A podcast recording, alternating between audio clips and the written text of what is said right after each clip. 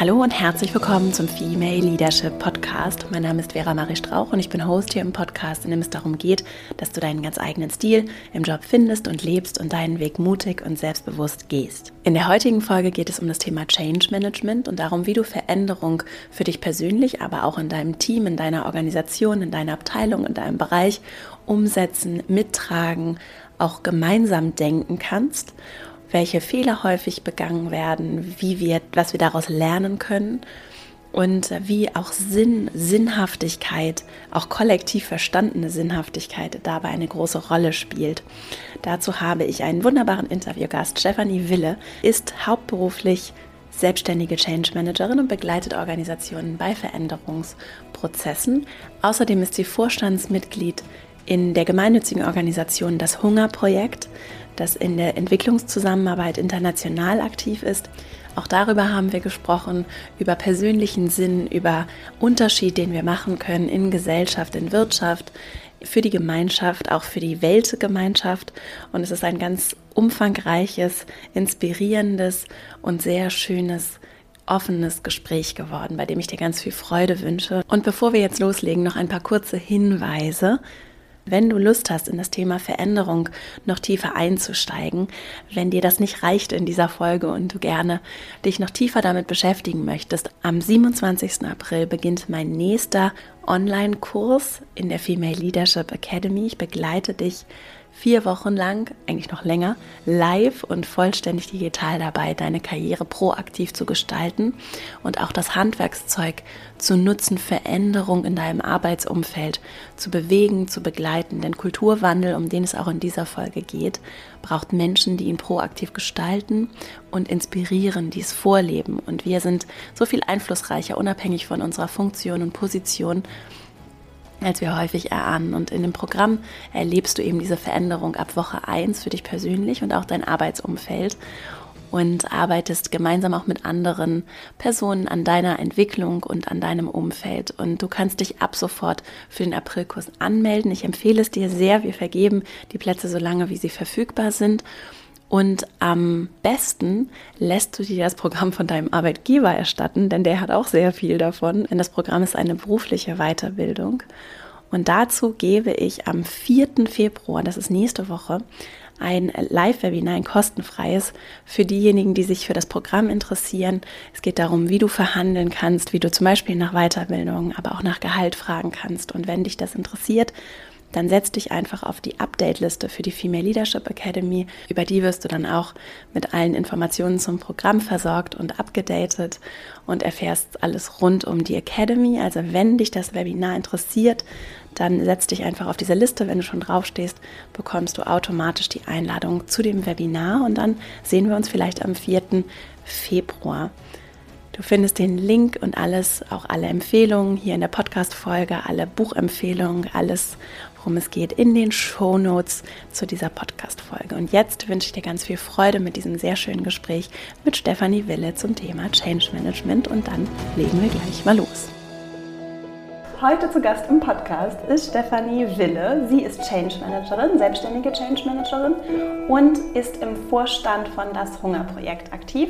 Wir werden heute über das Thema Veränderung sprechen und ich freue mich sehr, dass du hier bist, liebe Steffi. Herzlich willkommen im Podcast. Ja, vielen Dank. Vielen Dank für die Einführung und vor allem auch, dass ich da sein darf und so ein bisschen über meinen Werdegang sprechen darf. Schön, mhm. dass du da bist. Bevor wir jetzt einsteigen, also ich möchte mit dir vor allem über Veränderung sprechen, auch in Organisationen. Du arbeitest ja auch mit Organisationen und Teams zusammen, mhm. die sich verändern wollen, in welche Richtung auch immer. Und es passiert gerade so gefühlt so viel in der Arbeitswelt. Und Vielleicht war das auch immer schon so, bei mir kommt es so vor, als wenn das gerade, äh, gerade sehr viel in Bewegung ist, in Wirtschaft, Gesellschaft und eben auch in Organisationen. Und ich finde es sehr spannend, was wir auch ganz praktisch tun können, um da vielleicht auch mit Widerständen umzugehen. Und bevor wir mhm. da raufkommen, würde ich natürlich gerne mit den äh, Zuhörenden teilen. Ich weiß schon, wo du so herkommst und was du machst. Magst du mal ein bisschen erzählen, wie du zur Change Managerin geworden bist? Ja. Ähm, ich glaube, das ist äh, ein einziger Change auch und, und vor allem ein großes Puzzle, was sicher auch noch nicht zu Ende gepuzzelt ist. Aber ich war schon relativ früh äh, im Klaren darüber, dass ich eine sinnhaftige Tätigkeit machen möchte. Und das mhm. War inspirierend für mich. So als Jugendliche mit 15 ähm, habe ich einen Dokumentarfilm über brasilianische Straßenkinder gesehen, äh, UE, das Kinder des Lichts. Und da ging es darum, wie die einfach äh, entsorgt wurden, weil sie eben nicht äh, entsprechend ins Bild passten. Und eine ganz tolle, energetische Brasilianerin sich dann dafür eingesetzt hat, ähm, diesen Straßenkindern Anlaufstellen zu geben. Und das hat mich unglaublich inspiriert und war für mich so klar, ähm, ich möchte irgendwie was tun, also ich möchte aktiv werden. Und habe dann äh, Regionalwissenschaften Lateinamerika studiert, ähm, um in die Entwicklungszusammenarbeit zu gehen. Äh, und dann ist das natürlich von ähm, der, man ist ja auch, ich bin immer noch naiv zum Glück, aber damals war ich es sehr und wollte einfach die Welt äh, retten. Und man stellt fest, ähm, dass es eigentlich am besten ist, wenn die Leute sich selber retten. Und ähm, dass man viel tun kann von hier, aber eben besser von hier äh, und mit Ko in Kooperation mit den Menschen vor Ort, aber aus einer deutlichen Kraft äh, von innen heraus vor Ort. Und ich bin dann bei einer Wohlfahrtsorganisation. In der Auslandshilfe, ähm, habe ich sozusagen meinen beruflichen Start gehabt und dann war das aber auch so eine intuitive Weiterbewegung. Also es öffneten sich Türen und plötzlich war ich dann im Europanetzwerk und koordinierte die europäischen ähm, Verbände ähm, dieses, dieser Wohlfahrtsorganisation und stellte fest, ähm, dass wir unglaublich viel Potenzial verschenken in unserer Zusammenarbeit. Mm, das hieß damals für mich, dass ähm, ich ja eigentlich mich für Inhalte einsetzen wollte, für die Menschen vor Ort, ähm, da die zu stärken. Und das hat auch stattgefunden. Aber es, ich fand es schon eine große Herausforderung, uns zu koordinieren. Mhm. So, sowohl auf der technischen Ebene. Mhm. Ähm, und da haben wir dann einfach ganz viel auch recherchiert und geguckt, wie können wir unsere Kooperation wirklich auch technisch optimieren. Ne? Also wenn es um Kommunikation ging, über Grenzen hinweg, ähm, ohne dass man ständig zusammenkommen musste. Aber auch zwischenmenschlich. Mhm. Also was beschäftigt uns eigentlich immer ständig, mhm. den ganzen Tag.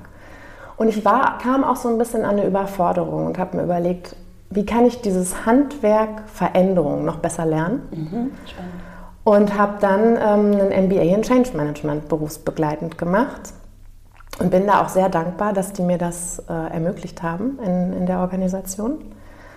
Und ähm, bin immer stärker eingestiegen, äh, was es eigentlich braucht. Und habe wirklich festgestellt, das eine ist die inhaltliche Komplexität, die wir bewältigen müssen heute. Mhm. Ähm, was, was haben wir eigentlich alles für Möglichkeiten, Probleme zu lösen. Es gibt ja eine Unzahl an Möglichkeiten, das zu tun und man weiß einfach erstmal auch gar nicht, was ist das Richtige. Mhm. Und äh, die Vielfalt auch an Auswirkungen, die wir gar nicht absehen können. Mhm. Das ist das eine. Und das andere ist aber auch die soziale Komplexität. Jeder bringt so sein Päckchen mit, seine berufliche Vorerfahrung, seine Ängste, seine Sorgen, ähm, seine Störgefühle äh, in Dingen auch seine Geschwindigkeit. Und, äh, und das hat mich auch sehr fasziniert, weil das eigentlich die größte Herausforderung war. Das Technische lässt sich relativ einfach lösen. Und ja, und dann ähm, habe ich mich einfach stärker damit beschäftigt und auch festgestellt, das bin ich eigentlich. Dieses Change Management bin ich eigentlich. Mhm. Ähm, und äh, habe mich dann auch verabschiedet und mich selbstständig gemacht aber mein Herz ähm, schlägt einfach für die Entwicklungszusammenarbeit und vor allem für diesen heutigen Ansatz, eben die Menschen vor Ort zu stärken und zu empowern. Und äh, dann bin ich auf eine ganz tolle Organisation gestoßen, auch durch ein Frauennetzwerk, die, das, das Hungerprojekt und die eben nach Unterstützung gefragt haben. Und ähm, da ich auch ziemlich weit weggegangen bin in meinem vorherigen Berufsleben von Lateinamerika und diese Organisation eben in Asien, Afrika und Lateinamerika aktiv ist, schlug da mein Herz und ich konnte irgendwie ähm, diese Verbindung einfach nur eingehen. Mhm. Genau, und seitdem bin ich ähm, Change Managerin hauptberuflich, aber eben auch aktiv für das Hungerprojekt und verbinde da sehr meine Welten mit. Genau. Schön. Ja. schön. genau. Es ist schön, wie dein Lebenslauf das so zusammenfügt, jetzt heute und auch beides für dich möglich ist. Ne? Ja. Also es ist nicht entweder oder, sondern beides. Genau, ich glaube, das ist aber auch ein Bewusstsein. Mhm. Ich glaube, dass ich äh, lange Zeit, also ich bin ein sehr intuitiver Mensch, ich habe äh, schon seit Kind an mit Pferden zu mhm. tun und das macht einen sehr intuitiv, ähm, weil man ständig in Situationen kommt, wo man einfach handeln muss und nicht lange Zeit hat nachzudenken. Und, äh, und so habe ich mein Leben gelebt. Also immer, wenn sich irgendeine Tür geöffnet hat, habe ich so reingefühlt und dachte, so, ja, pff, warum nicht? Das schaffe ich. Hatte auch immer ein großes Selbstvertrauen, auch, glaube ich, ein Stück weit durch diese Begegnung mit den Tieren, ähm, dass man das schon irgendwie immer alles schafft. Mhm. So habe mich auch ganz oft übernommen. also ich habe es dann doch auch gelöst, aber es waren auch mit vielen Schweißausbrüchen und so hatte ich zu kämpfen. Und, ähm, und ich glaube, dieses Bewusstmachen von, ich möchte jetzt die Welten verbinden und was sind die gemeinsamen Prinzipien, ja. ähm, das ist was, was mich in den letzten Jahren stark bewegt und was nochmal auch mein Leben verändert. Ähm, weil man, glaube ich, stärker Synergien schaffen kann. Also was ist eigentlich, was meine Welt vereint, sowohl im privaten als auch im beruflichen, äh, was was meine Leidenschaft betrifft. Ähm, und dann kann ich auch einen stärkeren Fokus setzen. Also wenn ich, also ich war ja schon immer auch jemand, der zumindest unbewusst seine Vision hatte in diesem, ich möchte, dass die Menschen in ihre Kraft kommen können, dass es was Gerechteres gibt in dieser Welt, dass es nicht so ein großes Ungleichgewicht gibt. Das war mein Unbewusstes, was mich gezogen hat. Und wenn man sich das dann nochmal bewusster macht in einem Satz, in einer Vision, die dann zum Beispiel heißt, ich wünsche mir, dass jeder Mensch auf der Welt sein Potenzial entfalten kann, dann kann ich die Prinzipien aus allem, was mich bewegt, aus allen Lebensbereichen dahin fokussieren und steuern. Mhm. Mhm. Und das ist ein ganz anderes Bewusstsein, was eine andere Lebensqualität ausmacht. Und nicht diesen Struggle, das interessiert mich und das interessiert mich und eigentlich möchte ich auch da reinschnuppern.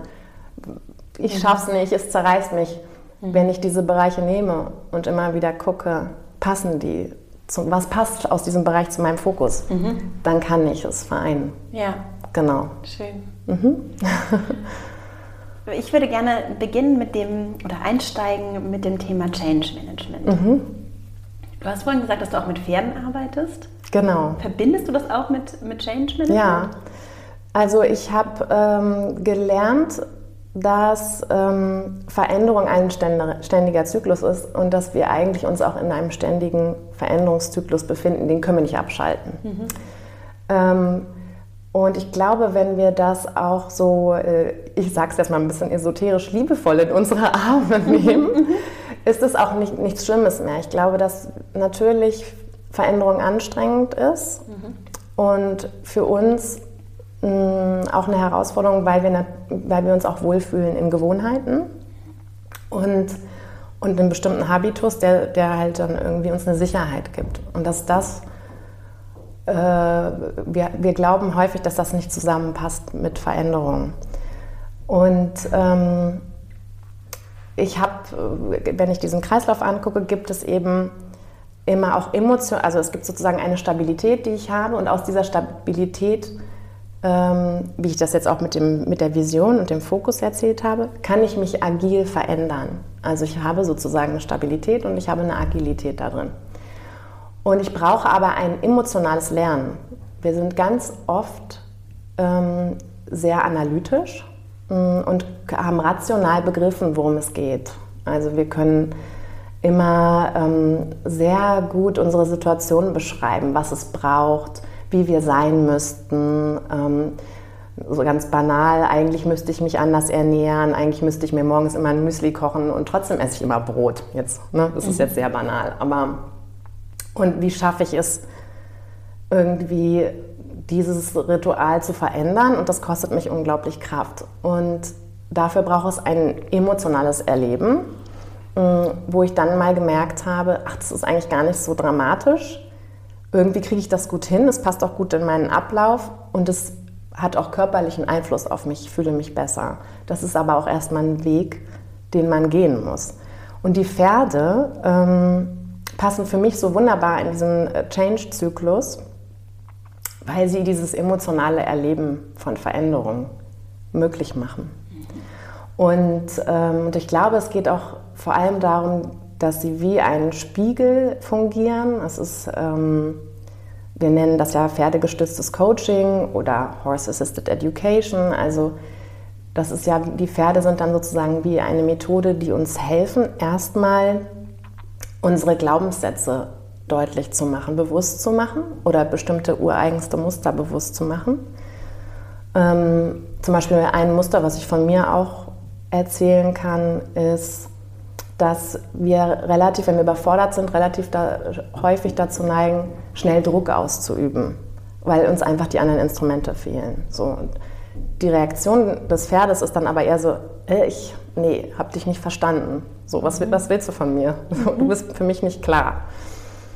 Und ähm, das merken wir sofort. So, da stimmt was nicht in unserer Kommunikation. Der, und dann, wenn wir es anders probieren, also wenn wir uns plötzlich wieder unserer Ressourcen bewusster werden und uns deutlich werden, was haben wir eigentlich noch alles für Möglichkeiten außer Druck und dann sofort diese sensible, sehr zugewandte Reaktion des Pferdes kommt, ist es halt ein emotionales Aha-Erlebnis, was man auch wieder mit in seinen Alltag nehmen kann. Mhm. Und deswegen mit den Pferden, weil ich einfach erlebe, was passiert, wenn ich mich anders verhalte als bisher mhm. oder vielleicht auch erstmal erlebe, was passiert eigentlich mit meinem Gegenüber, der mir ein ehrliches Feedback gibt. Mhm. Wir Menschen neigen ja nicht so dazu, ein ehrliches Feedback zu geben. Auf jeden Fall nicht ähm, verbal. Und, und dann sehe ich, uh, was, was passiert da in dem anderen eigentlich? Erstmal dieses Bewusstsein. Und dann zu erleben, wie ist es eigentlich, wenn ich mich anders verhalte und was für ein anderes äh, Miteinander kommt plötzlich zutage.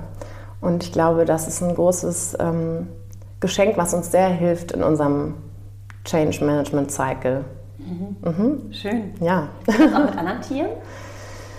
Also das geht ganz sicher, aber es ist was anderes mit dem Pferd, weil, ähm, also diese Frage kriege ich auch häufiger gestellt. Der Pferd ist ja, äh, der, der Pferd, mhm. der, der, der, Hund ist sehr auf uns fixiert. Ähm, der will auch sehr gefallen. So, der, ähm, der macht, ähm, glaube ich, viel, um so zu schmeicheln. Und das Pferd ist ja Fluchttier und im Moment und das heißt, dass er in dem Moment reagiert. Und, ähm, und dann ganz pur. Also das überlegt sich jetzt nicht strategisch, wenn es sich erschreckt oder, oder, oder wenn es plötzlich irgendwie ähm, irritiert ist, überlegt sich das jetzt nicht vorher, wie könnte er jetzt strategisch auf uns reagieren, so wie wir das alle eigentlich häufig im Miteinander im Unternehmen tun sondern er gibt uns wirklich Antwort darauf, also das, das Pferd gibt, ich sage immer er, weil mein Pferd heißt Eddie und ist ein Wallach. Ähm, das Pferd gibt uns immer Antwort darauf, ob das, was wir äh, körperlich tun, zu dem passt, was innerlich in uns vorgeht. Äh, in dem Moment. Und das würde ich dem Hund ähm, in dieser Purheit absprechen. Mhm. Und insofern, ich glaube, es gibt tolle Begegnungen mit Tieren, es mit allen möglichen Formen von Tieren gibt wunderbare äh, tiergestützte Interventionen.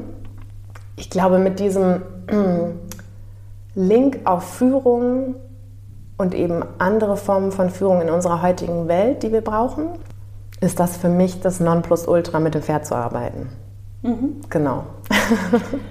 In den meisten Unternehmen wirst du ja wahrscheinlich nicht mit Pferd arbeiten, sondern, mhm. oder sagen wir mal so, es gibt wahrscheinlich häufig auch den Fall, dass du in eine Organisation kommst, mhm. die sagt, wir möchten was verändern.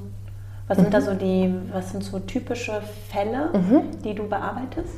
Also gerade weil unsere äh, Komplexität so steigt, ähm, sind Führungskräfte mittlerweile echt überfordert, auch zu Recht. Mhm. Mm, das heißt, dass sie ähm, in diesem Struggle kommen, wie soll ich all diese Entscheidungen noch selber treffen?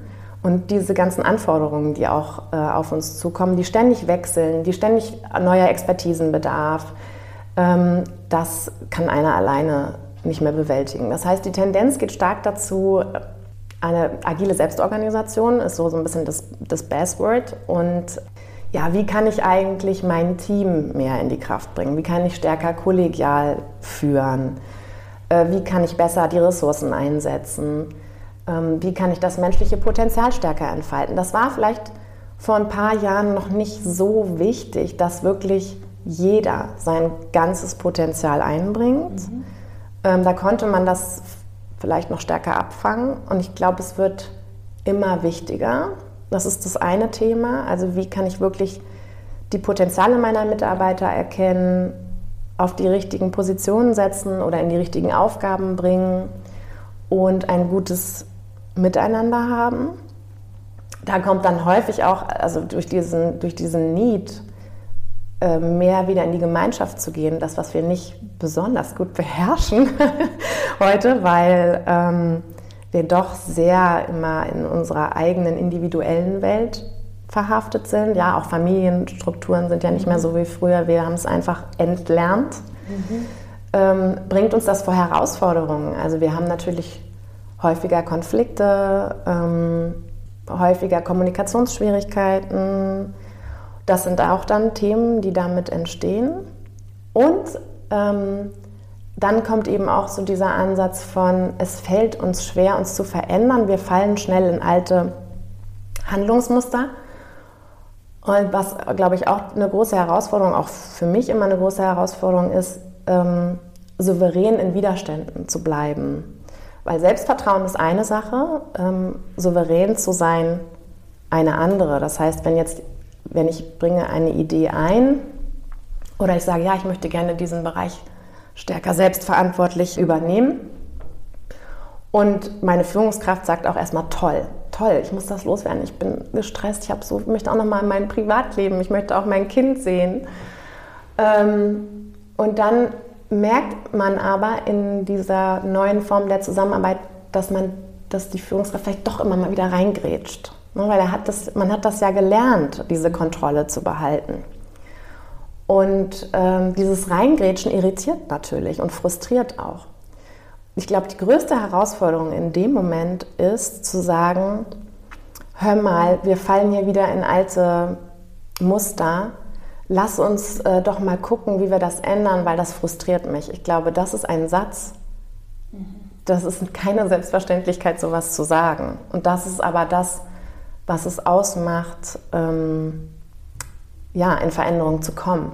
Und ich glaube, das ist das auch, wenn, wenn man jetzt zu den Pferden geht, weil du sagst, du arbeitest ja nicht nur mit Pferden. Nein, ähm, ich glaube, die Arbeit mit Pferden ermöglicht uns Selbstvertrauen zu haben und auch in so eine Souveränität zu kommen. Aber ich glaube, wir müssen auch andere Lösungen finden, das zu üben.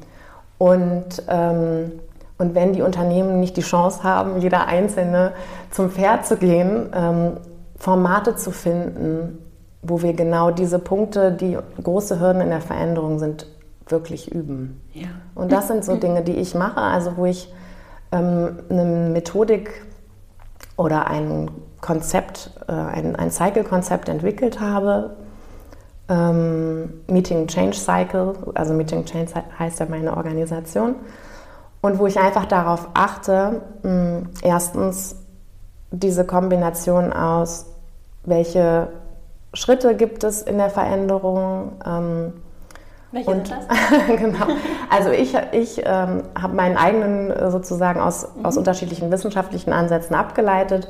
Und es gibt immer eine Initiierung für mich, mhm. dann gibt es eine Durchführung und eine Stabilisierung. Mhm. Und dann geht es eigentlich wieder in die Initiierung, Durchführung, Stabilisierung. Ja. Und die, das ist ja das ist nie abgeschlossen. Also es gab auch mal Cycle, da hieß es dann, das ist dann final und eingefroren. Und das finde ich, das mhm. gibt es einfach nicht. Ja. Genau. Und da setzt man eben Punkte an, wo es erstmal darum geht, aha-Moment, wir brauchen wirklich die Veränderung. Mm, das muss ich erstmal emotional begreifen. Und dann in dieser Durchführung zu gucken, okay, was kann mir denn helfen an Tool? Ich teste das jetzt mal aus, aber auch zu schauen, teste ich das eigentlich richtig aus? Mhm. Weil häufig ist es auch so, dass wir Dinge gehört haben oder Ansätze gelernt haben und dann setzen wir das in den Kontext und es funktioniert nicht, mhm. weil wir es nicht richtig kontextualisiert haben. Mhm. Und äh, da dann die Begleitung auch zu haben und zu sehen, ah, ich muss das vielleicht eher von den Prinzipien her verstehen und weil ich die Prinzipien verstanden habe, kann ich es gut in den Kontext setzen, mhm. kann ich es auch in anderen Bereichen anwenden mhm. und bin aber nicht frustriert, dass es nicht sofort äh, klappt, mhm. sondern gucke einfach, wie ich es besser anpassen kann, dass es aber sich nicht verwässert, sage ich immer. Das ja. heißt, ähm, dass schon die Prinzipien noch erhalten bleiben und auch das, was ich damit erreichen will, mhm. ähm, aber eben trotzdem in meinen Kontext passt. Mhm. So. Und in der äh, Stabilisierung geht es eigentlich darum, dass wir lassen uns häufig von so Schocks beeinflussen. Das ist eigentlich die größte Herausforderung, das ist das, was ich von Souveränität gesagt habe. Also wenn sich Dinge verändern, fallen wir, also wenn sich ja. Dinge dramatisch verändern, ja. wenn wir im Flow sind, dann haben wir eine positive Energie. Dann schaffen wir es gut, neue Handlungen vorzunehmen. Wenn so ein Schock kommt, dann kommt es meistens mit so einer negativen Energie für uns. Mhm.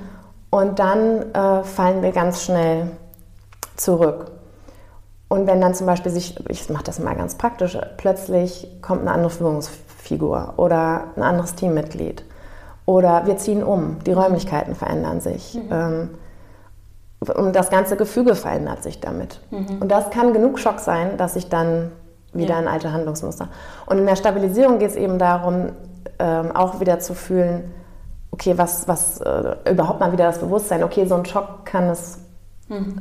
Kann es sozusagen mich wieder zurückfallen lassen? Und was habe ich denn für Ressourcen? Was brauche ich denn? Was fehlt mir denn in solchen Momenten emotional auch? Ja. Ähm, an, an Gefühlen, an Kompetenzen, die mich da zwar darüber bewusst werden lassen, aber trotzdem weitergehen lassen. Ja. Genau, das ist so die, dieser grobe Zyklus, mit dem ich arbeite. Ich äh, finde besonders, also ich finde das alles sehr interessant. Mm, besonders interessant, oder wo ich gerne einsteigen würde, ist, da verändert sich etwas und da ist irgendein Widerstand, mhm. was ja nicht überraschend ist. Mhm. Und trotzdem überrascht es mich, du hast es als Schock bezeichnet, mhm. sich überhaupt erstmal bewusst zu machen, dass es dieses Muster gibt, dass ich wieder zurückfalle in mhm. altes Verhalten und dass ich dann nicht überrascht bin, wenn Widerstände auftreten oder Schocks auftreten. Also ich glaube, das Bewusstsein ist überhaupt erstmal schon mal hilfreich. Das ist mhm. etwas, was ich jetzt auch schon mhm. mitnehme. Mhm. Dann äh, würde mich interessieren, ganz konkret, wenn ich jetzt Führungskraft bin, ich habe ein Veränderungsprojekt, es läuft eigentlich alles sehr gut, überraschend gut vielleicht auch. Mhm. Das Team steht dahinter, wir haben alle Lust. Und dann kommt so ein Schock. Also dann passiert was. Einer hat keine Lust mehr oder ich, es kommt von außen Druck, von, oh, ich muss irgendwie andere Zahlen bringen. Mhm. Auf einmal sind wir halt als Team, ich werde dann vielleicht auch eher mit Druck reagieren. Mhm. Und auf einmal entsteht Widerstand im Team. Mhm. Und ich habe das Gefühl vielleicht auch, dass so eine Situation kippt und vielleicht auch Angst, mhm. dass, äh, dass die Dynamik sich vollkommen verändert. Wie kann ich damit umgehen? Hast du ein paar praktische Ideen? Also intuitiv würde ich jetzt sagen, transparent. Mhm. Also ich glaube, das Wichtigste ist, dass wir lernen, wieder stärker unsere Gefühle mhm. zu formulieren. Ja. Das heißt, wenn ich irritiert bin als Führungskraft, da war das ja oder ist für bestimmte Generationen immer noch ein Tabu, darüber zu sprechen. Ja weil ähm, man dann eine Schwäche darin erkennen könnte. Und Führungskräfte dürfen, das ist so ein Glaubenssatz, ja. Führungskräfte dürfen keine Schwäche zeigen. Ja. Und eigentlich ist es, glaube ich, genau das Gegenteil, was wir auch alle wissen, dass wenn man sich eingesteht, vielleicht gerade ähm, ja, also man, man überfordert zu sein oder sich eingesteht, dass man einfach auch gerade nicht weiß, wie man damit umgehen soll. Mhm. Dass man überrascht wird von der Reaktion der anderen, ja. äh, weil es plötzlich so authentisch ist. Ja. Und ich glaube, wenn sich Situationen verändern, ist es gut, darüber zu sprechen mhm. und zu sagen, ja, wie, wie fühlt ihr euch eigentlich damit? Was ist eigentlich gerade los? Mhm. So, das überhaupt erstmal auf den Tisch zu bringen, selber, also wenn, wenn man jetzt aus den normalen hierarchischen Führungsstrukturen rausgeht, selber als Führungskraft zu sagen, wie man sich fühlt darin. Mhm. Vielleicht aber auch schon Ansätze mitbringt, was man glaubt, was helfen kann. Mhm. Also sicher auch schon Ideen. Ich glaube, ich würde nicht in so ein Treffen reingehen und dann sagen, und ich weiß auch gar nicht mehr, wie es weitergeht. ähm, ich glaube, es ist so, genau das ist es, diese Balance zwischen Gefühl und Ratio. Mhm. Das heißt, ich habe ein Gefühl, aber ich verarbeite das auch rational. Ja? Ich löse mich nicht komplett auf, also ich fange nicht an, komplett zu weinen oder nur noch zu schreien, mhm. sondern ähm, ich verarbeite das und sage, okay, das ist da, das ist ein Störgefühl, das muss ich benennen. Das bringt auch nichts, es nicht zu benennen, weil es begleitet mich die ganze Zeit. Ja. Ähm, aber ich habe mir Gedanken gemacht, was könnte die Lösung sein? Und dann das Gefühl und ähm, die Ratio der anderen mitzunehmen. Das heißt, was haltet ihr eigentlich davon? Ja. Und ich bin, also ähm, ich glaube ja an das menschliche Potenzial, ich bin auch Optimistin. Ne? Mhm. Ich glaube, wenn man das nicht ist, mm, dann macht man sich schwer. So. Insofern seid einfach alle Optimisten. ähm, ich, ich bin immer wieder wahnsinnig überrascht in meiner Arbeit, was aus den Menschen rauskommt. Ja. Und ich glaube, wir unterschätzen auch unsere Mitarbeiter, unsere ja, Kollegen, absolut. unsere Mitmenschen, mhm. unsere Nachbarn. Wir mhm. unterschätzen alle. Mhm. So. Wenn, immer wenn ich diese, also ich gebe dann manchmal was rein als Impuls und da bin ich, ähm, ich, ich sage, also ich sage bewusst, dass ich nicht nur Coach bin, sondern ich gebe Impulse. Das heißt, das kann auch mal ein Vorschlag sein, mhm. wie es weitergehen kann. Und, ähm, und der passt dann vielleicht gar nicht so, aber er regt zum, Andenken, äh, zum Denken an. Mhm. Zum Andenken. und, ähm, und das ist, glaube ich, auch das, was Führungskräfte so verstehen sollten mit ihren Impulsen. Man kann Ideen platzieren, aber sie sollten noch nicht fertig sein. Mhm. Ja, also sie, sie, sollten offen sein für was noch Größeres. Weil ja. meistens, wenn dann in solchen Situationen man fragt, okay, was ist eure Idee dazu? Kommt dann eigentlich erst das Grandiose, wenn es ergänzt wird durch die anderen. Mhm. Und dann auch stärker auf Intuition zu gehen, weil manchmal, gerade wenn sich diese Dinge verändern, weiß man nicht, wie es ausgeht. Mhm. Und äh, man, wenn sie nicht nur kompliziert, sondern komplex sind, also kompliziert wäre ja zum Beispiel, ich habe einen Sachverhalt und es ist klar, ich mache A und B kommt raus. Also ich habe einen kausalen mhm. Zusammenhang sozusagen. Bei komplex ist es, ich kann A, B, C, D, E, F, G machen als Lösung und es könnte A, B, C, D, E, F, G dabei rauskommen. Es hat halt tausend Auswirkungen. Das heißt, eigentlich bleibt mir nur in die Intuition zu gehen. Was ist meine Intuition, mein erster intuitiver Impuls? Das heißt, wenn ich als Führungskraft da reingehe und eine Idee platziere, wie man Sachen lösen könnte, dann gehe ich in meine Intuition, wenn es ein komplexer Sachverhalt ist, und frage mich, was ist das Erste, was mir in den Sinn kommt? Ich bin ja nicht umsonst Führungskraft. Also ich glaube schon, dass man sehr visionär sein kann auch. Und dann bringe ich das rein und dann frage ich, was ist euer erstes Gefühl dazu, ähm, was euch da gerade in den Kopf kommt.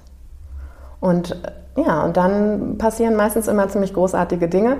Und dann geht es aber auch um Üben. Also es geht wirklich auch darum, sich darauf zu besinnen, ähm, halt, stopp, hier verändert sich gerade was. Was hatten wir als unseren Hafen festgesetzt, um den wir uns drehen? Ja. Und da komme ich wieder stark auch wieder in dieses, ähm, das wird ja unterschiedlich genannt. Also es gibt so viele Bestwords mittlerweile. Das Why, es gibt Purpose, es gibt Vision, es gibt den Nordstern. Und ich sage immer, egal welche Begrifflichkeit ich nenne, wenn es meine innere Kraft ist, mein innerer Antrieb, der mich zieht, dann ist es letzten Endes egal, was für eine Formulierung ich dafür finde. Es geht darum, dass ich ein Bild davon habe, was in Zukunft sein soll. So.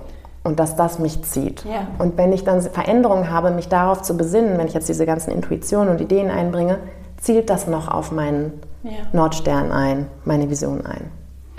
Würdest du sagen, dass es zwingend erforderlich ist, das auch als Organisation oder als Team zu haben? Ja. ja. Ja, auf allen Ebenen. Das ist der Start. Also auch wenn die Leute mich fragen, ähm, ja, wir würden gerne äh, agile Selbstorganisation, ich, ich, wir können das nicht mehr alleine stemmen, wir, wir müssen uns irgendwie anders sortieren, anders strukturieren, dann frage ich immer, warum. Mhm. Und dann ist das ähm, ist eigentlich so der erste Schritt, wo sich aber auch einige schwer tun, sich erstmal darauf einzulassen, äh, eine Vision zu formulieren. Und das muss auf verschiedenen Ebenen stattfinden. Also ähm, es gibt ähm, eine Unternehmensvision, es gibt ähm, eine Vision, die sich daraus ableitet für die Abteilung oder für das Team oder für irgendwelche Untergruppierungen oder für Gruppierungen. Untergruppierung ist nicht so mein Wort, aber für Bestandteile dieses Unternehmens, die es eigentlich erst wirksam machen. Mhm. So. Und dann muss ich mich ja auch als Individuum damit verbinden, um eine Zugkraft zu haben. Das heißt, wie finde ich mich denn in dieser Unternehmensvision wieder? Und das ist, glaube ich, oder in dieser Vision meiner Führungskraft oder in der, in der Vision entsprechend der neuen Idee, alles hat ja letzten Endes auch ein Bild, warum, wieso soll das später aussehen, sollte es zumindest haben. Mhm. Egal, was ich platziere, es muss irgendwie darauf einzählen. Mhm. Und ich glaube, das Wichtige ist, und das ist noch nicht, das kommt immer mehr, könnte aber auch noch stärker platziert werden, ist eben, viele Unternehmen fangen jetzt an, ihre Unternehmensvision zu formulieren äh, oder ihren Purpose oder also so eine, so eine Zugkraft, wo wollen wir eigentlich hin, was macht uns eigentlich aus, ähm, wo, wollen wir, wo wollen wir stehen, also was ist unsere Utopie und woran der wir näher kommen wollen, mhm. vergessen dabei aber, dass ja eigentlich ihre Mitarbeiter Teil davon sind. Ja. Und ähm, dass die sich stark damit identifizieren müssen, um überhaupt auch in Veränderung gehen zu können. Ja. Weil wenn ich solche Hürden habe, dann muss ich ja einen Antrieb haben, echt aus meiner Komfortzone rauszugehen. Ja. Und wenn das nur ein Antrieb ist von zwei Chefs äh, oder einem Vorstand, dann passiert nichts. Das ist ähm, übrigens auch der Ansatz, ich weiß nicht, ob das jetzt schon an der richtigen Stelle ist, aber vom Hungerprojekt, mhm. wo es wirklich darum geht, dass die Gemeinschaften in den Dörfern von innen heraus entwickeln, wo wollen sie hin?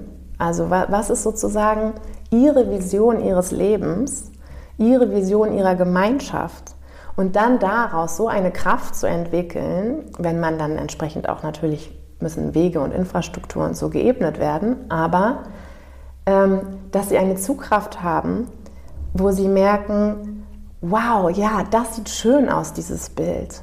Mhm. Das stärkt uns jeden Tag. Mhm. Das gibt uns die Energie, jeden Tag diese Anstrengung auf uns zu nehmen. Ja. Und äh, ja, das ist, das ist der Schlüssel, um auf deine Frage ja. zurückzukommen. Ja, das ist eigentlich ein wunderbarer Schulterschluss. Oder ich weiß gar nicht, also ich sehe so eine totale Logik darin, mhm. dass es einfach ein anderer Ansatz ist, als Mensch zu sein. Und das ist eigentlich auch egal, ob ich in Lateinamerika bin oder in Norddeutschland. Mhm. ne, am Ende geht es darum, wie verändern sich Menschen, vor allem auch in eine Richtung, die für sie die richtige Richtung ist. Mhm.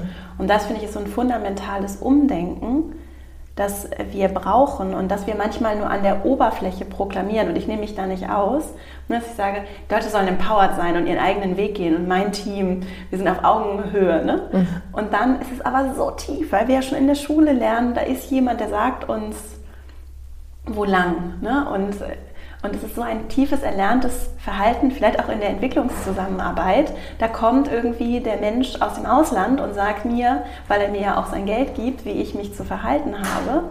Und am Ende ist es gar nicht, und, und das Umdenken fängt ja schon da an, mhm, zu sagen, exakt. ich sage dir nicht, wie der richtige Weg ist und ich sage dir eigentlich auch nicht mal wohin, sondern es geht darum, was du möchtest. Und ich, wenn ich dir wirklich helfen möchte, dann helfe ich dir dabei, dann den Weg zu gehen, da wo du vielleicht Unterstützung brauchst, aber du kannst den Weg selber entwickeln und ich glaube vor allem auch daran, dass du es kannst.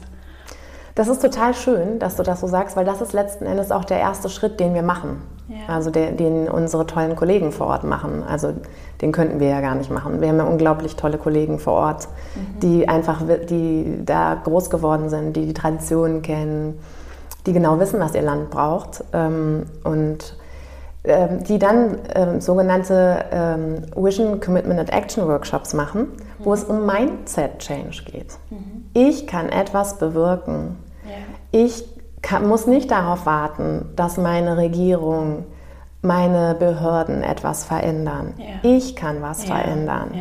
Und, ähm, und ich glaube, mh, mm, ich glaube, dass wir stark, und da gehe ich jetzt wieder weg von, von den Ländern oder dem Land, was ich auch vor ein paar Monaten kennengelernt habe, äh, von Malawi, wo ich eine unglaubliche Energie und Leichtigkeit in dieser Dramatik auch des chronischen Hungers erlebt habe. Ähm, da möchte ich jetzt mal kurz rausgehen, wenn ich das beschreibe, jetzt hier in Deutschland. Ähm, wir neigen dazu, immer schnell Opfer zu sein. Mhm. Ähm, und da möchte ich mich jetzt wirklich auf Deutschland beziehen, mhm. äh, weil das erlebe ich definitiv nicht so in, mhm. in, ähm, in diesem Das Hungerprojekt-Kontext. Ähm, ich glaube, wenn wir in, wir verharren sehr häufig. Das heißt, und da kann ich auch mich mit einschließen, wir meckern gerne. Mhm. Ähm, wir sind dann in wir sind mit irgendwelchen Dingen unzufrieden und dann fangen wir an zu meckern. Mhm. Und dann meckern wir über die Leute, die da vermeintlich für zuständig sind. Mhm. So. Und der Geschäftsführer, der ist so scheiße. Und vielleicht ist er das auch, ja? Keine Ahnung. Also bestimmt ist er nicht immer nur toll. Mhm. Und, aber bestimmt hat er auch einen Werdegang, der Respekt verdient und Anerkennung ja. verdient. Und sich dann mal da rauszunehmen und sagen, was hätte ich eigentlich anders machen können in ja. der Situation? Mhm. Und das ist, glaube ich, was, mm, was, was ich jeden Tag lerne und was ich auch hoffe, mehr in die Welt zu bringen, wenn ich mit den Teams arbeite und ich, und ich nehme erstmal Störfaktoren auf und sage, wie geht es euch eigentlich? Mm, was ist so das, was euch stört? Und das darf auch da sein. Ich finde es auch wichtig, dass man sagen darf, was, was einen stört. Mhm in einer bestimmten Art und Weise und am besten aber auch transparent mit allen. Ja. So. Und nicht im Flurfunk. Ja. Dann wird es destruktiv. Ja. Ich glaube, man muss unterscheiden zwischen ähm, konstruktiver Kritik und destruktiver. Mhm. Und konstruktiv ist es, wenn ich es ausspreche, in einer trotzdem wertschätzenden Art und Weise meiner Kollegen gegenüber oder der Führungskraft gegenüber, weil die haben alle was geleistet. Mhm. Ähm, und, äh, und dann aber auch gleichzeitig selbst auch einen Lösungsvorschlag zu bringen, der einen selbst einbezieht. Ja. Und dann verändert sich plötzlich auch ganz viel. Mhm. Also das ist meine ähm, Erfahrung, auch bei mir selbst. Auch ich habe natürlich in meinen Teams oder wenn ich an das Hungerprojekt denke oder an andere Konstellationen denke, neige ich auch manchmal dazu zu meckern. Wenn ich eine Idee platziere und ich finde das jetzt nicht toll, ne, dann denke ich auch erstmal, warum nicht? So was mit euch los? Und dann beschäftige ich mich mit mir selbst. Und dann frage ich mich selbst, wie habe ich sie denn platziert, diese Idee? Habe ich eigentlich beachtet, war ich eigentlich achtsam und aufmerksam, wie es meinen Kollegen gerade geht, womit die beschäftigt sind? Ähm, haben die gerade vielleicht ganz andere Sorgen? Äh, oder könnte ich ihre Sorgen in meine Idee einbinden? Wie könnte meine Idee denn dazu beitragen, dass auch ihre Sorgen weniger werden? Und dann mache ich das aber am Beispiel von mir fest und sage, ich könnte das und das und das machen und damit könnte dieses und jenes behoben sein. Mhm. Und ich glaube, das ist auch ähnlich bei der Entwicklungszusammenarbeit, um da nochmal den Bogen zu spannen. Es ist jetzt zu komplex auf die ganze, ähm, den ganzen Zeitstrahl von Entwicklungszusammenarbeit und wie sich die verändert hat einzugehen. Ich kann nur sagen, bei das Hungerprojekt ähm, geht es wirklich darum zu schauen, zu erkennen, achtsam zu sein, welche Probleme haben die Menschen wirklich. Mhm. Und nicht meine Idee von hier aus, ja. was ist das für ein Problem, was ich lösen will mit meiner fixen mhm. Vision, mhm. sondern davon zu lernen, also hinzugucken, die Leute zu fragen, zu lernen, was sind eure Schwierigkeiten und dann nicht mit meinen eigenen Lösungsvorschlägen zu kommen, die vielleicht gar nicht passen, weil ich kenne die Kultur nicht, ich kenne den Kontext nicht, ich kenne das Land nicht, ich kenne die Strukturen nicht, sondern in eurem Kontext, was könnte eine Lösung sein? Mhm. Und auch das, die Zuversicht und das Zutrauen zu haben, egal ob ich zu Hause in der Familie bin, ob ich im Team, im Unternehmen bin, ob ich in Afrika bin, mhm. das Vertrauen zu haben, dass die Menschen die richtige Lösung in sich tragen. Mhm und das habe ich immer wieder erlebt. Mhm. Und, und ich bin geflasht. Und ich bin meistens eigentlich immer deswegen geflasht, weil die Ideen viel besser sind als die, die ich vermeintlich für gut gehalten mhm. habe. Mhm. Und bin dann ganz gerührt darüber. Ja, ja. Genau. Wir können das ja mal so nebeneinander stehen lassen. Also die Entwicklungszusammenarbeit, die ja auch Veränderung umsetzen, fördern, dabei helfen möchte. Und aber auch Veränderungen in Organisationen. Mhm. Wenn wir das mal so parallel laufen lassen, was sind so die großen Hebel oder vielleicht auch Themen, die ich aus dieser Führungsrolle heraus oder als jemand, als jemand, der Veränderung fördern möchte, jetzt mal unabhängig von der Rolle vielleicht auch einfach nur, was sind so große Aspekte, die vielleicht auch häufig vernachlässigt werden, die ich bedenken sollte, auf die ich auch einwirken kann, um diesen Prozess konstruktiv zu gestalten? Mhm. Ähm, also ich glaube, dass das Wesentliche ist, dass man nicht einfach in Aktionismus verfällt mhm. Mm, und dass man trotz dieser sehr schnellen Zeit und dynamischen Zeit auch irgendwie eine Ruhe mitbringt, weil was wir, wozu wir neigen, ist, dass wir sehen vermeintlich ein Problem und fangen dann an, irgendwelche Aktivitäten zu mhm. spinnen so, und fangen dann einfach an. Und ich glaube, was wichtig ist, ist wirklich nochmal sich die Zeit zu nehmen, das zu planen und ja. zu gucken, wer ist alles daran beteiligt. So, wie viele Bereiche tangiert diese Veränderung eigentlich? Mhm. Weil ich habe ja auch inhaltlich, also ich habe Finanzen, ich habe Technik, ich habe Personal, also was, was ist da alles von betroffen? Auch, weil auch in diese Bereiche muss ich ja dann letzten Endes wieder reingucken und mir meine Kollegen äh, anschauen und fragen, ihr müsst dabei sein, ihr müsst euch das mit angucken. So, ähm, ihr seid ein tragender Teil davon, die ganzen Auswirkungen und Anpassungen, die vorgenommen werden müssen, mitzutragen. Ja.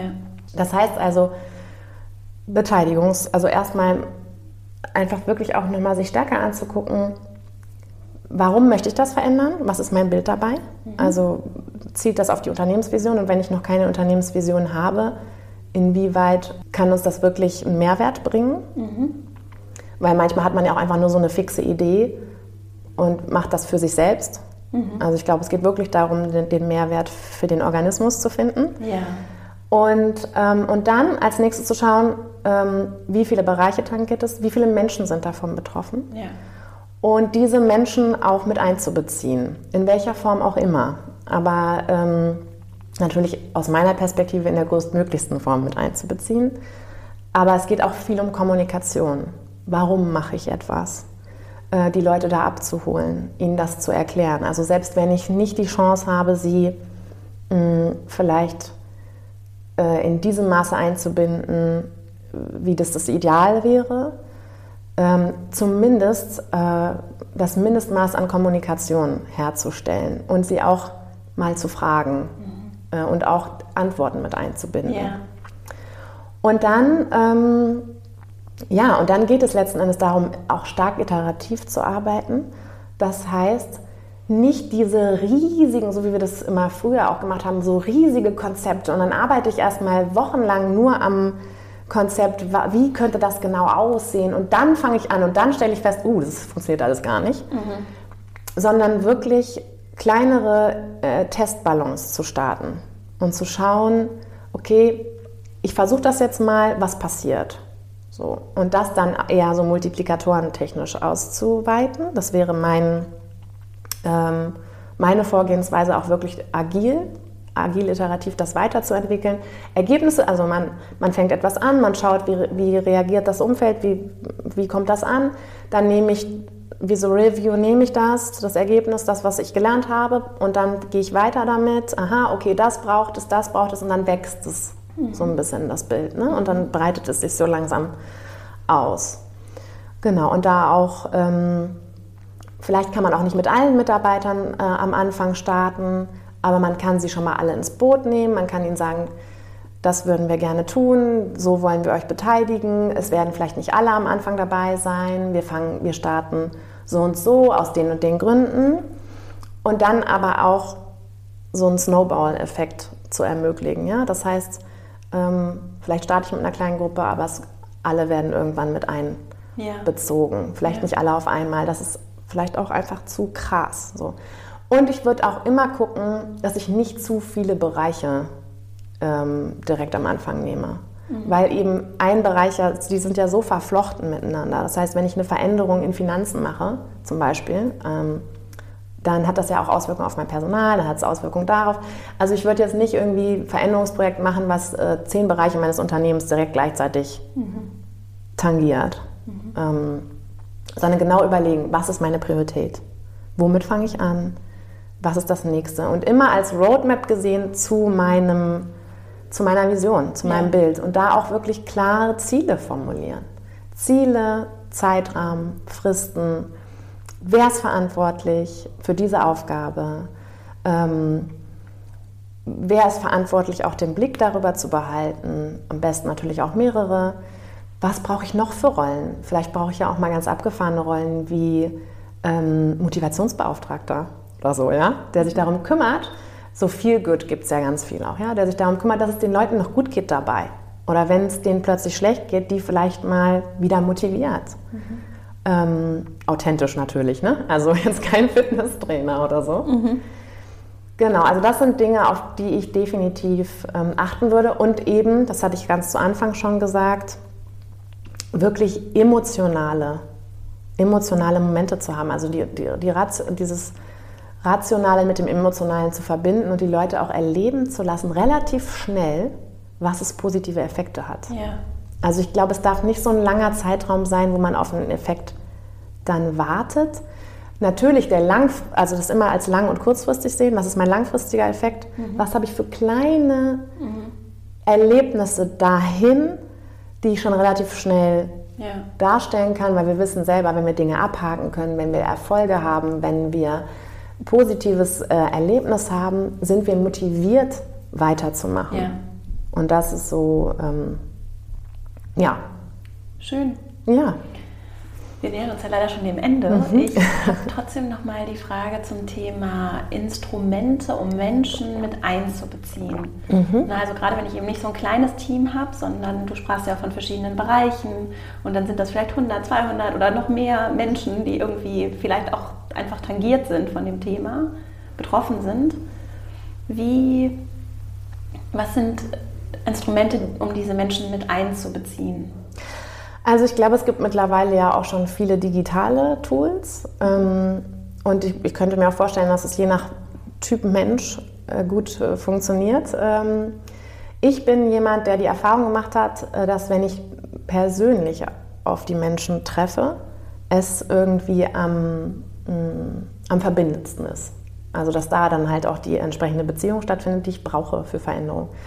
Ich habe tatsächlich auch schon ähm, bei, bei größeren Unternehmen mal den Ratschlag gegeben, also äh, zu sagen, warum nicht vorher in Gruppen sich treffen und sprechen persönlich. Also ähm, was hält mich davon ab, vielleicht erstmal in, in kleinen Gruppen auch rumzuwandern und zu fragen, wie geht es euch eigentlich? Mhm. Was ist eigentlich bei euch los?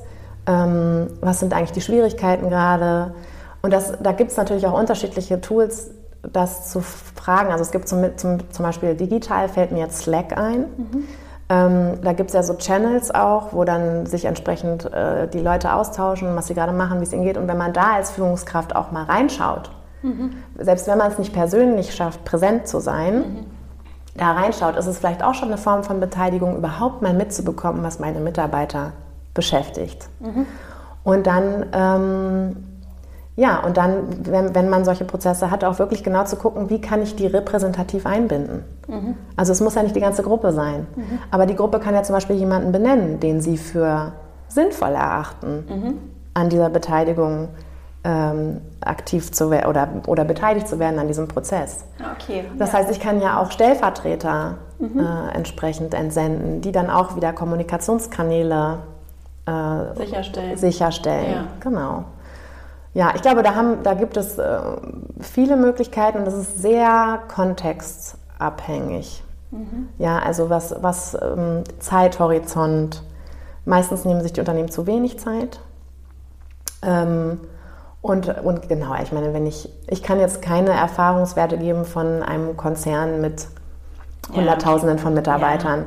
Da, aber ich glaube, wenn es so mittelständische Unternehmen sind, dann kann man sowas, was ich gerade gesagt habe, noch ganz gut abbilden und kann einfach kombinieren zwischen digital und persönlich. Aber ich glaube, es muss immer eine Kombination sein. Mhm. Ja. Hast du vielleicht zum Abschluss nochmal ein oder hast du noch etwas, was du mit uns teilen möchtest, bevor wir nochmal zu dir mhm. und dem, das Hungerprojekt äh, zu sprechen kommen, was du so abschließend zum Thema Change Management gerne mitgeben möchtest, denjenigen, die zuhören? Ich wünsche mir für uns alle, dass wir äh, Selbstvertrauen haben, mhm. Mut haben, dass wir lernen, uns weniger abhängig zu machen von den Reaktionen anderer, mhm. souverän zu sein und vor allem ähm, in Veränderung Spaß und Leichtigkeit auch zu entdecken. Ja. Das ist eigentlich das, äh, das Wesentliche, was ich, glaube ich, noch mitgeben würde. Und ich glaube, das ist das vielleicht dann auch nochmal die Brücke dann zum Hungerprojekt, dass es auch sehr wesentlich ist dafür, dass wir wieder Raum bekommen für andere Menschen. Mhm. Also für, für ein Weltgefüge sozusagen. Mhm weil wir sind schon sehr stark immer mit unseren ganzen Problemen und Schwierigkeiten beschäftigt und mit uns und was, was alles so in uns vorgeht, mm, was vermeintlich schlecht ist, was, wo wir vermeintlich Opfer sind oder so. Ich glaube, wenn wir dahin kommen, die Energie wieder frei zu machen für, für unser Gegenüber, für was löst eigentlich unser Handeln aus, was, was können wir eigentlich gesellschaftlich tun, wo ist mein Nachbar in Afrika? So, ja. Ähm, habe ich dafür auch Energie wieder? Mhm. Das ist eigentlich so mein wesentliches Ziel auch mit Change Management, eigentlich Energie wieder frei zu machen. Ja. Das ist das, was ich uns allen wünsche. Ja, das ist sehr schön, sehr schön. Mhm. Um auch diese Selbstwirksamkeit oder in, dieser, in dem Spüren der eigenen Selbstwirksamkeit so viel Kraft auch zu entwickeln, um Dinge in Bewegung zu setzen mhm. und eben aus dieser Haltung von ich bin das Opfer, vielleicht auch in einzelnen Lebensbereichen, aber ne, ich bin das Opfer, ich mecker, äh, zu gucken ich, oder zu erleben, was ich eigentlich alles bewegen kann, ganz unabhängig davon, wer ich bin, wo ich herkomme, was ich gemacht habe bisher. Ich kann mich jetzt entscheiden, Dinge anders zu machen, erleben, anderes erfahren mhm. und dann ist es nicht nur so, dass es für mich gut ist, sondern auch ganz vielen anderen Menschen helfen kann. Und das ist ja genau das, was wir brauchen. Und das hat dann keine regionalen Grenzen, sondern das ist. Ja. Und, und, dazu muss ich jetzt leider noch einen Satz sagen, weil das kam so, Schön. als du das so zusammengefasst hast. Ich glaube, wir müssen lernen, dass es ein Unterschied ist zwischen Verantwortung und verantwortlich gemacht werden. Mhm. Und wir sind, glaube ich, häufig, auch wenn wir uns dann die Bilder angucken von der Welt und den, den wahnsinnig vielen Kriegen und Auseinandersetzungen und Leid und Not und Flüchtlinge, die wieder ertrinken, dass wir irgendwie das so, eine, so dieses verantwortlich darin und das nicht angucken können. Mhm. Und dann auch glauben, vielleicht, wir können sowieso nichts daran ändern. Was soll ich schon machen? Mhm. So. Und diese Kraft, die von der du gerade erzählt hast, das als Geschenk zu sehen, wenn ich, dass ich Verantwortung nehmen kann, dass ich echt was verändern kann. Mhm. Ich hier ganz allein, so. Mhm. Nur weil ich vielleicht mh, hm, meine Einstellung oder meine Haltung zu bestimmten Dingen ändere, das ist etwas, was, glaube ich, auch wirklich ähm, grenzenübergreifend verändern kann. Ja. Genau. Mhm. Und das ist sehr schön, wie du das auch als Person vereinst. Also, und auch mit deiner Arbeit. Und das ist eben nicht das eine oder das andere. Ne? Und das ist aber mein Job, deswegen kann ich das nicht machen, mhm. weil das nur irgendwie hauptberuflich geht. Oder ich, äh, genau, ich, ich kann nicht reisen, deswegen kann ich mich da nicht engagieren. Oder ich habe keine Mittel und mir fehlt, um was mir fehlt was, was ich geben kann. Mhm. Ja. Magst du zum Abschluss nochmal erzählen, für alle, die zugehört haben, wo kann man dich finden? Was machst du? Mhm. Ich verlinke dann auch alles in den Super. Show Notes. Ich würde gerne mit dem äh, Hungerprojekt starten, weil es halt so ein Herzensanliegen äh, ist. Also wenn ihr irgendwie das Gefühl habt, ihr wollt gerne was tun und wisst aber nicht so richtig wie, mhm. Äh, wir haben auf ähm, www.das-hunger-projekt.de haben wir zum einen so ein eine Art Flyer, äh, wenn man mitmachen möchte, was kann man eigentlich alles tun. Mhm. Und es fängt ganz easy an, dass man auch äh, die, einfach mal die Webs, äh, den, den Weblink oder überhaupt ähm, die, die Webseite verlinkt in seiner Signatur, zum Beispiel mit irgendwie noch einem netten Zitat oder so, warum man das jetzt macht.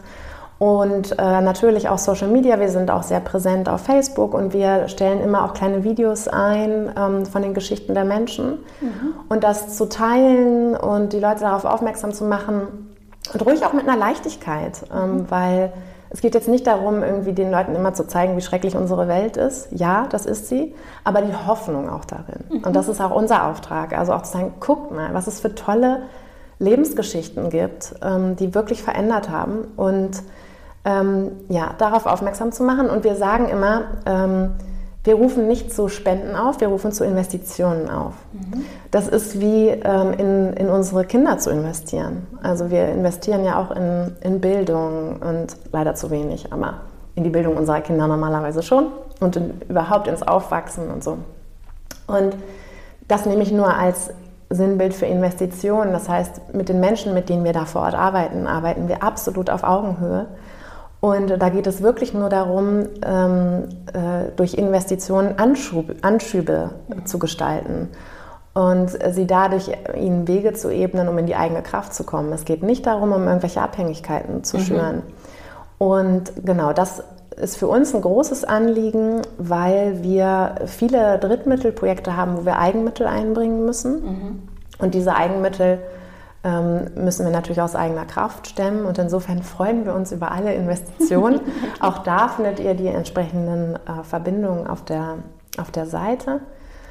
Und, ähm, und ja, dann, ähm, was mich persönlich betrifft, ähm, meine kleine Organisation heißt Meeting Change. Ähm, ihr findet auch unter äh, meeting-change.org entsprechend äh, meinen äh, Webauftritt. Ihr findet ähm, einen Podcast von mir und einer sehr lieben Kollegin, Tanja Geramp, mit der ich das pferdegestützte Coaching mache ähm, und, und, Teams begleite, auch wenn sie größer werden, die Teams, äh, und eben nicht nur Einzelpersonen. Und wir haben einen Podcast und der heißt Von Fischen und Pferden. Mhm. Und den findet man auf Soundcloud. Ähm, ja, und ansonsten. Schön. Ist das, glaube ich, das. Sehr schön. Ja. Dann kommen wir jetzt auch schon zu meinen Abschlussfragen. Ja. Und zwar die erste Frage. Du hast die Möglichkeit, die Welt zu plakatieren. Also du kannst ein großes Plakat gestalten, das jeder Mensch jeden Morgen sehen kann, wenn er das Haus verlässt. Mhm. Oder sie. Tolle Frage. Und das, äh, weil ich nämlich mich wieder stärker mit diesen äh, 17 Entwicklungszielen nachhaltige, für mhm. nachhaltige Entwicklung der. UN beschäftigt habe. Mhm. Verlinke ich auch nochmal. Und ich habe, das fand ich ganz beeindruckend, wenn es gibt ähm, ganz viele Materialien dazu, unter anderem auch kann man sich diese 17 Ziele auf Bierdecke, auf Poster drucken lassen. Mhm. Und das wäre mein Bild, ah. weil diese Ziele ähm, gehen ja nicht nur die anderen Länder an, sondern uns hier ganz persönlich. Ja. Eigentlich ja. geht es nämlich darum, dass auch wir sie ja. umsetzen. Und die sind auch mit ganz schönen Symbolen dargestellt. Mhm. Genau, und das, das würde ich plakatieren, um dann uns zu erinnern, ach Mensch, ja stimmt, wir haben da ja so ein paar Entwicklungsziele und was kann ich denn tun und wie schön und bunt sind die und wie kann das alles auch ähm, ja, meine, meinen Tag bereichern. Hast du da zwei oder drei Lieblingsbeispiele? Oder auch nur eins? Na, es geht schon, es sind eigentlich letzten Endes auch die, die sind ja 2015 formuliert worden und interessanterweise sind da ganz, gehen eigentlich die Hungerprojektziele darin auf. Mhm. Und eins ist natürlich eben auch ähm, den chronischen Hunger bis äh, 2030 einfach zu eliminieren. Mhm. Also das ist, glaube ich, so der, der stärkste äh, Anspruch, ähm, dass man Armut und Hunger ja. eliminieren kann auf der Welt. Aber da, da gibt es auch schon Ziele, ähm, die, ähm, mit denen man sich sicher hier ähm, im Alltag noch ganz stark verbinden kann, nämlich wirklich ähm, menschenwürdige Arbeit. Mhm. So, also ja, wie, wie wirtschaften wir denn mhm. auch? Mhm. Und nachhaltiges Wirtschaften und auch wirklich gute Arbeitsbedingungen zu schaffen. Und das schaffen wir hier auch, glaube ich, ganz gut. Ja. Also da können ja. wir uns hier gut drauf konzentrieren. Das ist was, was erreichbar ist. Schön. Mhm. Meine zweite Frage, hast du Buchtipps? Ja. Ja. Genau.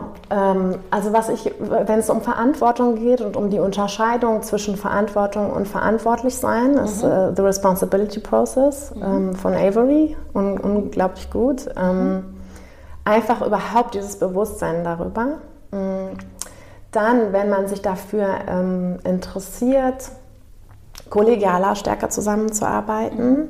Ähm, das kollegial geführte Unternehmen von Bernd Österreich. Mhm ist sehr wissenschaftlich, aber ich bin ja immer ein Mensch, ich picke mir das raus, was mir davon gefällt. Also schaut euch mal rein, da geht es auch viel darum, ähm, der Unterschied zwischen kompliziert und komplex mhm. und wie gehe ich damit um in mhm. meinem Team. Mhm.